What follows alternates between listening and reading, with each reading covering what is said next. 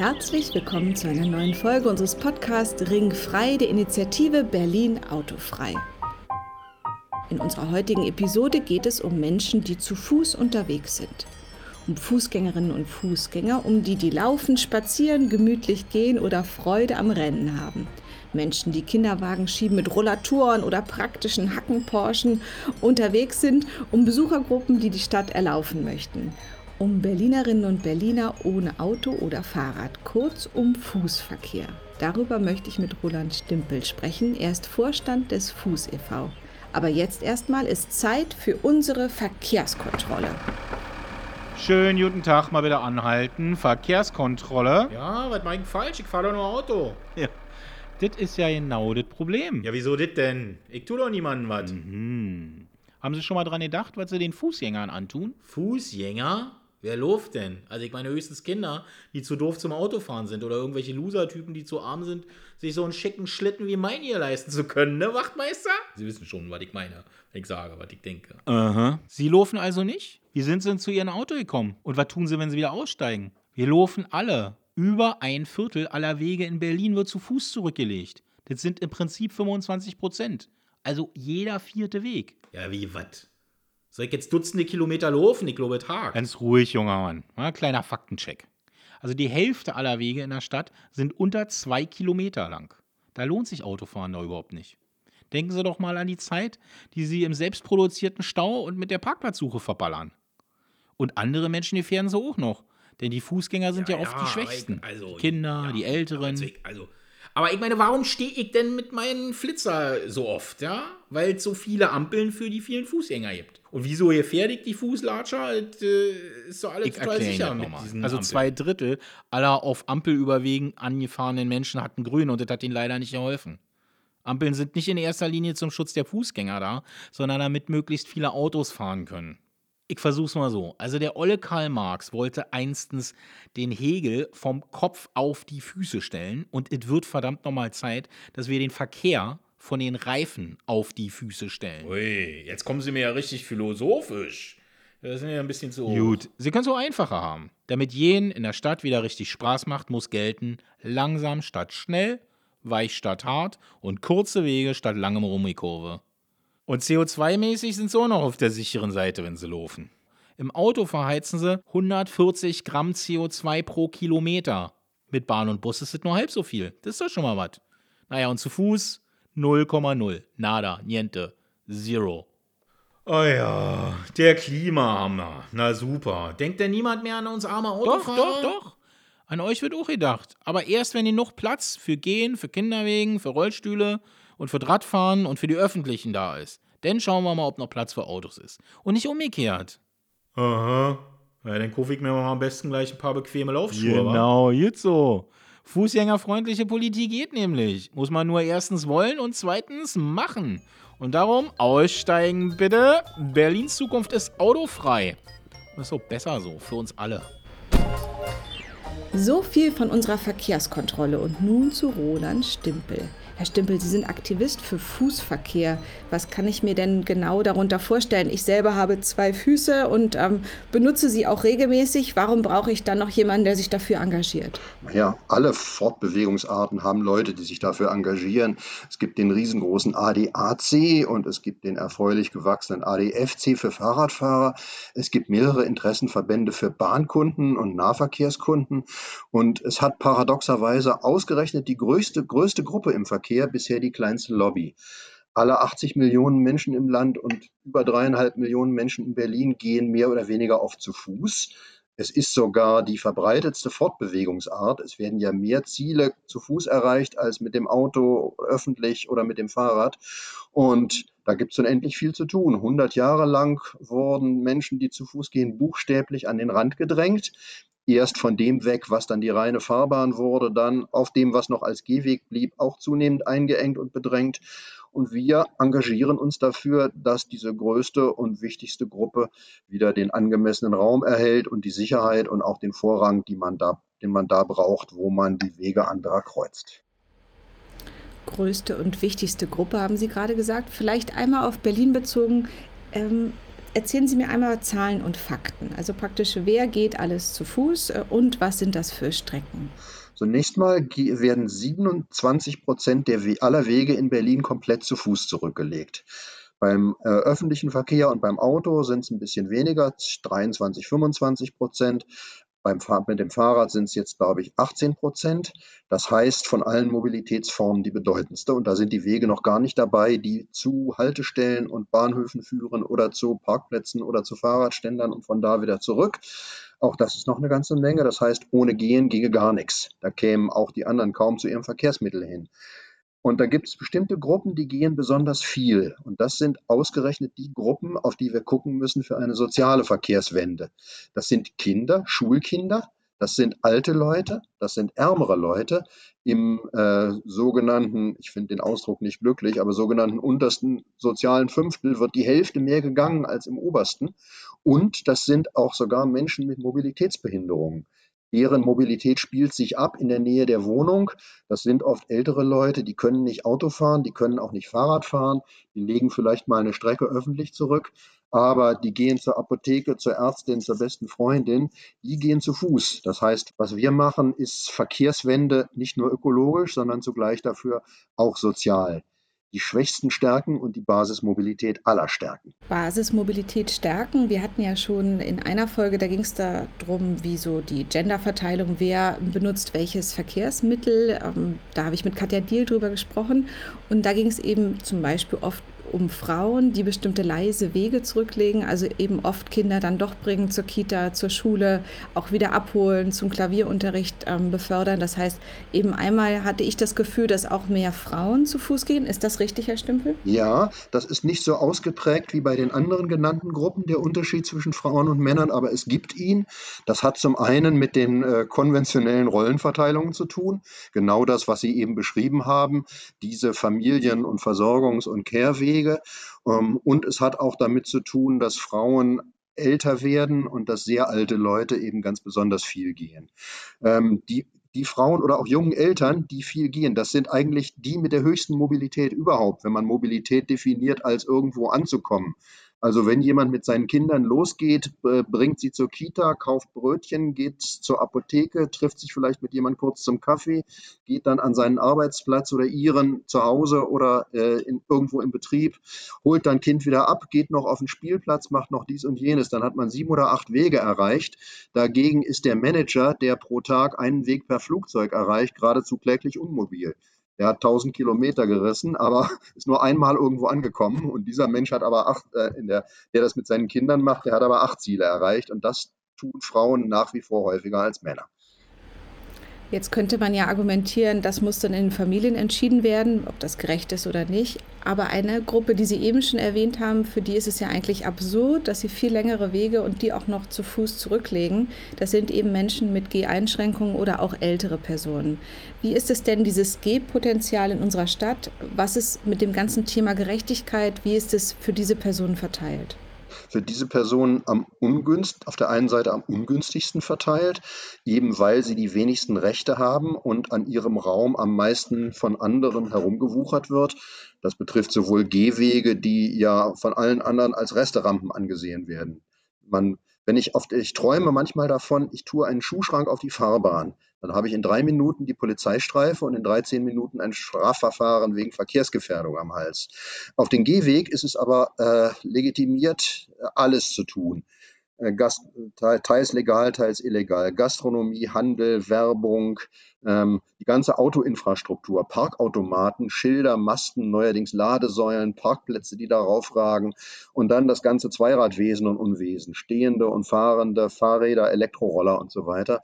Also auf dem Gehweg darfst du alles kippen, was du willst und die, die den Gehweg brauchen, werden immer mehr eingeschränkt, werden auch ähm, behindert und gefährdet, so dass gerade alte Leute zum Teil gar nicht mehr aus dem Haus gehen, weil sie schlicht Angst haben. Also das ist eigentlich einer der ein stiller, aber großer Mobilitätsskandal, der sich dahinter verbirgt, dass wir, äh, dass wir einen Teil der Menschen damit schlicht einsperren, so wie wir schon bei es mit Kindern gemacht haben, die von vielen Eltern kaum noch alleine aus dem Haus gelassen werden. Das ist eben das große Thema. Die Kinder werden eben auch zur Kita oder zur Schule gebracht, weil selbst kurze Wege unter zwei Kilometern, bei mir ist eine große Straße dazwischen, da gefährde ich eigentlich jeden Tag das Leben meines Kindes, weil ich es alleine laufen lasse. Also eben diese enorme Freiheitseinschränkung, diese Einschränkung der Strecken und dass man eben begleiten muss, weil die Autos fahren, das ist ein wichtiges Thema, was Sie gerade erwähnt haben. Aber noch mal einmal zurück zu den Gehwegen. Also wir haben jetzt ja auch neuerdings jetzt seit ein paar Jahren die ähm, E-Roller und ich habe jetzt gerade auf meinem Weg hier zur Arbeit in der Oranienstraße gerade drei wieder aufgerichtet, weil die einfach quer dann irgendwo liegen und ähm, gerade noch mal gelesen, Tier geht jetzt an die Börse, macht enorm Gewinne, wird von überall gefördert. Aber diese Tierroller lagen jetzt eben so, dass sich jeder auch die Beine brechen kann. Vielleicht können Sie mir noch mal einmal was über die Platzverteilung sagen. Straße und dann Gehweg. Und Sie haben eben schon beschrieben, was alles los ist auf dem Gehweg. Was wären denn Ihre Forderungen? Bisher ist ungefähr zwei Drittel Fahrbahn bis drei Viertel und der Rest ist äh, Gehweg mit allem anderen. Äh, es sollte für die wichtigste und größte Gruppe ausreichenden Raum geben. Es gibt sogar technische Regeln dafür, die sagen, dass es ein, ein städtischer Gehweg auch in, in sogenannten Nebenstraßen immer mindestens 2,50 freie Breite haben sollte, damit die Leute sich gut begegnen können, ohne Ellbogengeschubse und ohne dass einer auf der Bordsteinkante balancieren muss.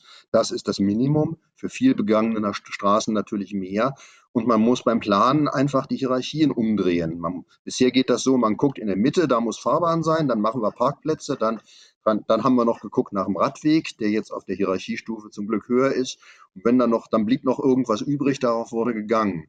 Aber Straßen sollten von daher geplant werden, wo jeder Weg beginnt und endet, also von den Türen her und von den Häusern her.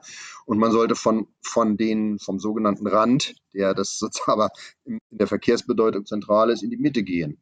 Dann bleibt vielleicht am Ende noch eine Fahrspur in der Mitte übrig. Gott, dann ist es halt eine Einbahnstraße und dann sind da halt nur auf einer oder keiner Seite Parkplätze. Verkehr und Mobilität insgesamt würden dadurch nicht gemindert, sondern sie würden unter dem Strich vergrößert.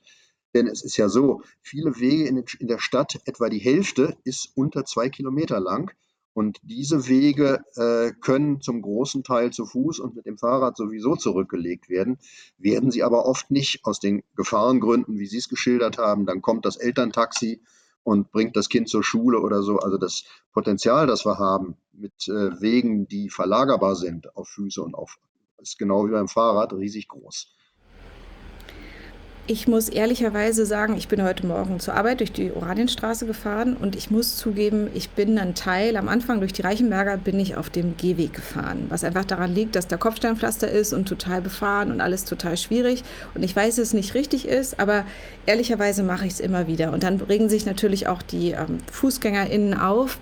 Aber wie ist es mit so Shared Spaces? Ich habe das Gefühl, auch die verlagern sich eben dann vor allen Dingen auf den Gehweg. Mhm. Was würden Sie sich wünschen für solche gemischten Gebiete? Also Shared Space auf der Fahrbahn, so wie es zum Beispiel in verkehrsberuhigten Gebieten ist, wo jeder darf und wo eigentlich sogar Schritttempo vorgeschrieben ist, kann was ganz Wunderbares sein. Ähm, das macht die ganze Geschichte langsamer. Das wertet den Verkehr auf, der, der quer zur sozusagen Durchschussrichtung geht. Also das heißt, das Kind, das äh, über die Straße will, wo die Kita ist oder wo der Laden ist, wo man sich eine Süßigkeit holt, hat dann hoffentlich gleiche Rechte wie der, der da längst durchschießt. Dafür ist es gut. Es braucht aber den Schutzraum. Definitiv gerade für die Schwächeren. Die Kinder, die Alten, die Verletzten, die, äh, die Menschen mit Bewegungseinschränkungen, auch mit Wahrnehmungseinschränkungen. Blinde sind eine ganz wichtige Kerngruppe dafür, die ja keinen anderen sehen können und das nur mühsam mit dem Stock ertasten können. Das heißt, da ähm, müssen wir wirklich für einen Schutzraum sorgen. Und was das Fahrrad betrifft, da heißt unsere Parole, fürs Fahrrad Zuckerbrot und Peitsche, gute Wege auf der Fahrbahn, also da, wo es Pflaster ist, asphaltieren und wo es nötig ist, abpollern und so. Ähm, und die Peitsche ist aber äh, hohe, höhere Restriktionen, mehr Kontrollen und höhere Strafen für Gehwegmissbrauch. Ja, E-Roller sind nochmal ein Spezialthema.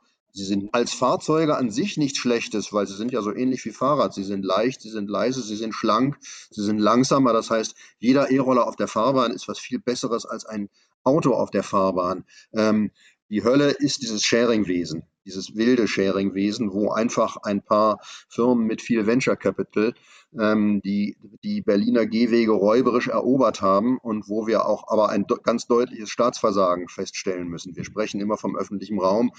Es gab ja mal den äh, etwas arroganten Satz von dem Modemacher Karl Lagerfeld, Jemand, der den ganzen Tag im Jogginganzug rumläuft, hat keine Kontrolle über sein Leben. In Berlin müssen wir feststellen, die, die dafür sorgen sollten, dass wir einen funktionierenden, sicheren öffentlichen Raum haben, üben keine Kontrolle über ihn aus. Es ist, wir, wir stellen da ein amtliches Staatsversagen fest. Und wir sagen zu den E-Rollern, ähm, nicht gleich die Leih-E-Roller verbietet sie, sondern macht es, wie es Paris gemacht hat. Feste Stationen. Da gibt, in Paris gibt es 1400 Stationen für das wunderbare Fahrradverleihsystem WLIP. Da finden Sie dann ganze Blöcke an der Sorbonne finden Sie 50 Fahrräder nebeneinander und Sie müssen selten mehr als zwei Straßen weiter laufen, um eine Leihstation zu finden. Wenn es dann Pflicht ist, auch E-Roller nur an solchen Stationen abzustellen, dann könnte man das Ganze damit zivilisieren, kostet aber Geld und Geld, äh, die wollen ja nur Geld verdienen, aber nicht investieren und zur Gesellschaft etwas beitragen. Diese Firmen. Das ist ja generell auch ein Thema Parkplatz, dass eben auch Fahrräder ja oft auf dem Gehweg stehen. Wo soll ich es auch hinstellen? Dass man eben Parkplätze freiräumt, um E-Roller zu parken, Fahrräder zu parken, andere Sachen auch abzustellen, von denen Sie eben auch schon gesprochen haben. Also auch Verkehrsschilder und solche Sachen, dass eben der Gehweg wirklich frei und begehbar ist, gerade für die, die das am allerdringendsten brauchen zum Thema Übergänge oder auch eben ähm, keine Übergänge, weil zugeparkte Übergänge. Ich bin heute Morgen, ich habe schon ein bisschen längeren Weg hinter mir, wie Sie merken. Ähm, ich bin auf dem Weg zur Kita, ist ein kurzer Übergang, der ist immer zugeparkt. Heute Morgen sogar vom Ordnungsamt, ähm, die da drin ihr Brötchen gegessen haben. Auf jeden Fall, man kann halt zwischen den Autos gar nicht durch. Wie ist es so diese die, die kleinen Orte, wo man eben Straßen überqueren will, die eben nicht nur an der Kreuzung sind. Ähm, wie sollte damit umgegangen werden? Da sollte möglichst auch die Hierarchie umgedreht werden. Möglichst so. Bisher ist es ja ganz gewöhnlich, ganz normal so und es scheint als ganz natürlich. Du gehst da zu Fuß, dein Fußweg bricht ab, du gehst über die Bordsteinkante, musst ein Stückchen runter, der Belag wechselt, dann, dann bist du im Raum eines anderen und musst dich diesem anderen anpassen, nämlich im Raum der Fahrzeuge. Es gibt einzelne Stellen in Berlin, da ist es schon umgekehrt, leider nur sehr wenige, da geht der Gehweg durch. Und die, wer auf einer Fahrbahn ist, die quer dazu geht, der fährt so ein Stückchen den Hubbel hoch, erkennt anderer Belag und erkennt, aha, da bewegen sich Leute, wie man sich auf dem Gehweg bewegt. Da muss ich, da kann ich im Schritttempo drüber fahren, mehr aber nicht. Das funktioniert an diesen Stellen. Und wir sagen, ganz grundsätzlich sollte Verkehrswende so sein, dass man alles vom dicken Reifen auf die Füße stellt, nach den Prinzipien ähm, langsam vor schnell und weich vor hart und äh, kurzer Weg vor langem Weg. Und das sollte sich auch dort, wo sich Wege zum Gehen und Wege zum Fahren kreuzen, immer wieder manifestieren. Dann kommen nach wie vor alle gut weiter, aber ähm, die, die wir besonders fördern wollen, aus ökologischen Gründen, aus urbanistischen Gründen, aus sozialen, kommen halt am besten weiter. Und im Alltag, wo, wo, äh, wo Kreuzungen nicht so umgebaut sind, da braucht es natürlich freigeräumte, äh, freigeräumte Ecken. Wenn ein Ordnungsamt das macht, ist es ein doppelter Skandal. Also da sieht man, dass es nicht nur Staatsversagen ist, sondern dass der Staat sich mit der Mobilitätsminderungsmafia schon geradezu verbündet hat und ein Teil davon ist in diesem Fall. Und äh, da sehr, hilft es sehr gut, das, was die Fachwelt als Gehwegnasen bezeichnet. Das heißt, die Gehwege ragen weiter in die Kreuzungen rein. Die Fahrbahnen sind schmal. Die sind so schmal, dass wenn einer da parkt, er andere Autofahrer blockiert. Da steigt dann die Beißhemmung auch. Und äh, es gibt, dass es Zebrastreifen gibt in, in breiten Fahrbahnen, Mittelinseln. Das Letzte, das Mieseste sind immer Ampeln die nur als Notbehelf. Ich verstehe die Eltern, die sagen, ich will eine Ampel vor meiner Schule, damit die Kinder da lebendig rüberkommen. Aber Ampeln sind eigentlich ein für, zur Optimierung von Autoverkehr erfundenes System. Fürs Gehen lästig und vor allem sogar gefährlich. Zwei Drittel aller Menschen, die da verunglücken, hatten grün und sind dann von irgendwelchen Abbiegern oder so umgefahren worden. Ganz, ganz mies. Und sowas Mieses steht auch bei uns vor der Tür, so eine Ampel. Und zwar ist da die Grünphase so kurz, dass ich nur halb rennend rüberkomme. Und bei uns wohnen auch relativ viele alte Menschen im Haus. Und die schaffen es wirklich nie bei Grün die Kreuzung zu überqueren. Wie kann denn sowas sein? Das ist doch eigentlich nicht planerisch nicht, nicht wahr. Es gibt äh, auf 93 eng bedruckten Seiten gibt es äh, technische Richtlinien namens RILSA, Richtlinien für die Anlage von Lichtsignalanlagen. Die werden von einer privaten Gesellschaft erstellt, sowas ähnliches wie die DIN-Normen für Papier und Stecker und alles Mögliche. Ähm, in dem, ich habe mal geguckt, in dem RILSA-Ausschuss, äh, da, da, stehen leider nur die Nachnamen, aber, man, aber es stehen da die Ausbildungen. Da sind 37 Leute drin, 35 davon sind diplomierte, promovierte und habilitierte Ingenieure, dann noch ein, Geof ein Mensch Geophysiker und Mathematiker. Ich vermute mal zum größten Teil Männer und so bis zu knapp 100 Prozent Autofahrer.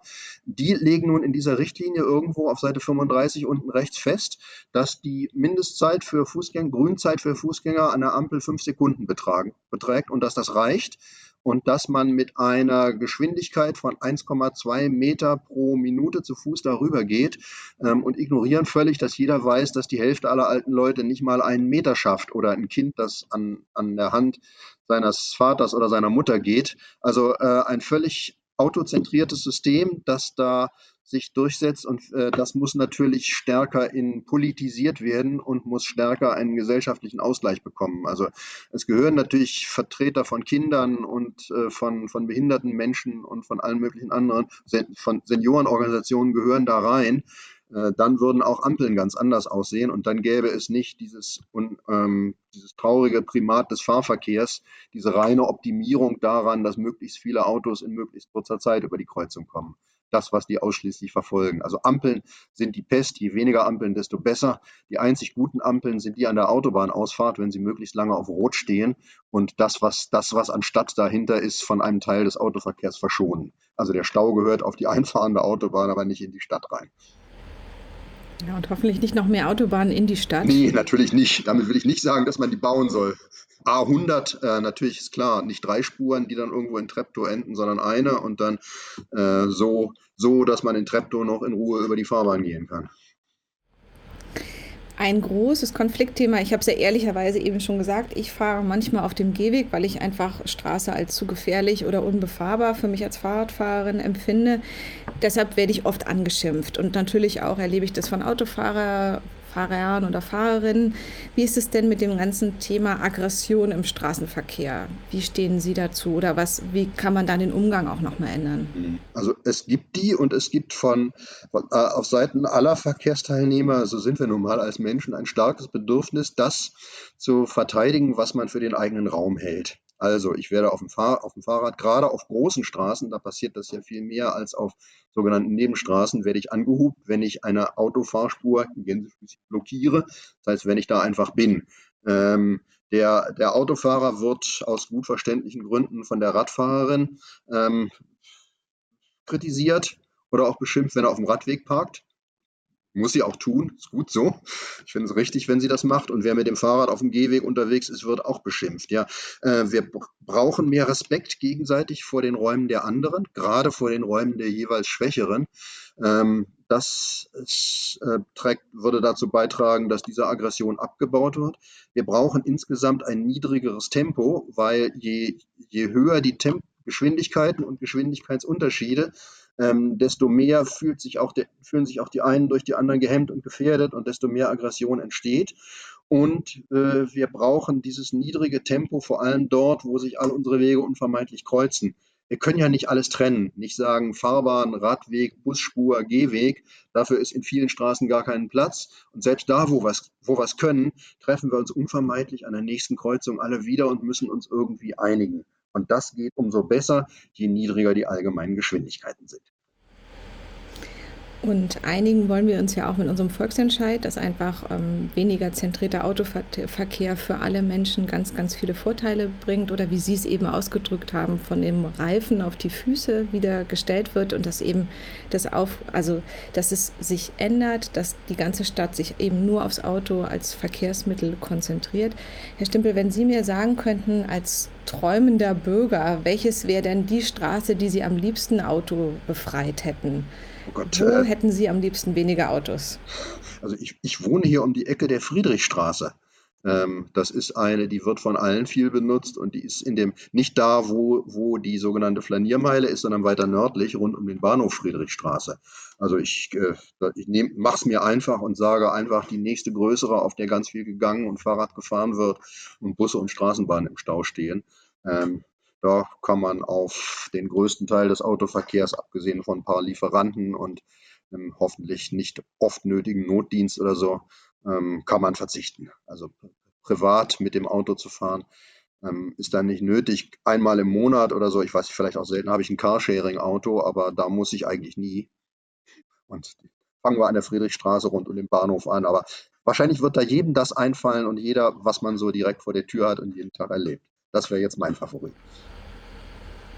Und es ist ein sehr schöner, ich bin gerade durch die Friedrichstraße geradelt, das ist einfach schon dieses kleine Stück, ähm, tut einem schon gut als kleine Unterbrechung ja. der autozentrierten Stadt. Mhm. Herr Stempel, herzlichen Dank an Sie. Ich habe viel gelernt über das Thema Fußverkehr und auch, wie klein der Raum eigentlich für die schwächsten, ähm, der schwächsten VerkehrsteilnehmerInnen ist. Und ähm, herzlichen Dank für Ihre Zeit. Jo, ich danke und ich wünsche gutes Gelingen. Viel Erfolg. Das war wieder eine Folge von Ringfrei, dem Podcast der Initiative Berlin Autofrei. Schreibt uns, liked uns, teilt den Podcast. Und wenn du aktuell auf dem Laufenden sein möchtest, besuch unsere Website. Redaktion Anne Weiß, Christoph Jahr und Florian Kobler. Sprecher Jan Minagawa. Aufnahme Kai Duncan David. Sounddesign Caroline Siegers. Moderation Nike Wessel. Berlins Zukunft ist autofrei. Und das ist so gut so. Gut, dann äh, hier können Sie meinen Schlüssel haben. Dann laufe ich mal weiter. Tschüss.